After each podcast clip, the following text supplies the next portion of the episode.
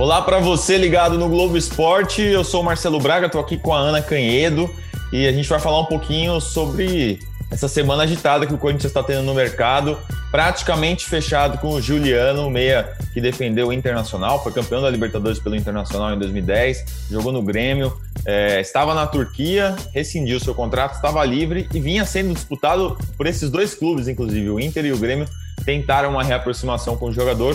Corinthians apareceu aí como uma terceira via e tá levando o negócio, tá muito perto de anunciar. Uh, provavelmente até a próxima semana esse anúncio deve acontecer. E aí a pergunta que vem à cabeça de todo mundo, Dona Canhedo, com o Juliano, não tem mais Renato Augusto?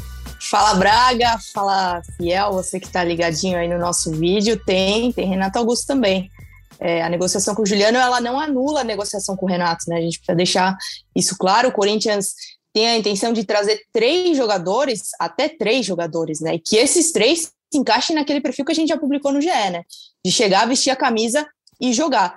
Tanto o Juliano quanto o Renato Augusto, eles se encaixam nesse perfil. São jogadores vistos com status de chegar e mudar o patamar desse elenco.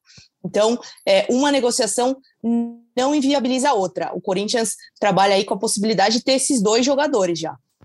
É isso aí. A informação do Juliano surgiu nessa manhã. Uma pessoa passou para a gente que ele já estava fechado com o Corinthians. Eu mandei ali no grupo, eu, a Ana e o Bruno Cassucci, é, que está um pouco ausente aí da cobertura do Timão, tem que voltar em Cassucci.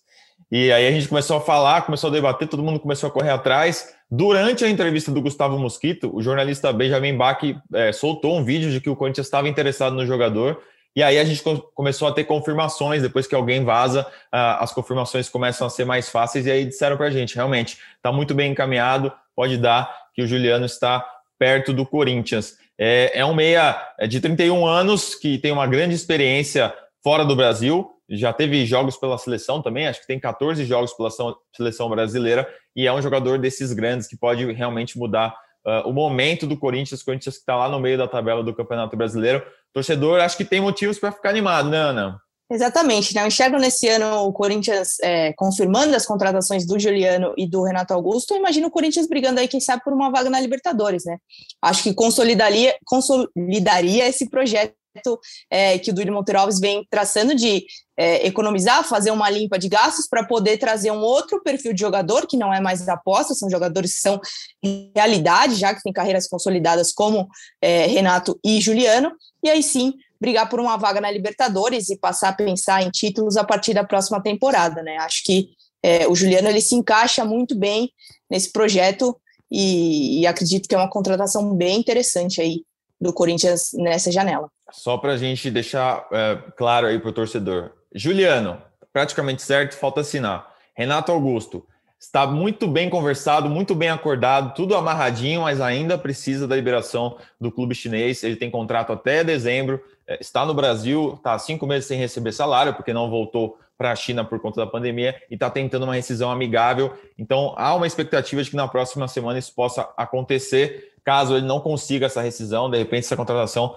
pode ficar mais para frente, mas está muito alinhadinho aí para o Corinthians ter esses jogadores nesse ano no Campeonato Brasileiro. Valeu, Ana. Mais informações a gente vai dar durante o dia no GE. Globo, né? É isso aí, vale também, acho que antes da gente se despedir, né, Braga, essa questão do Renato e essa cautela do Corinthians tem a ver um pouco também com o que aconteceu com o Jô, né?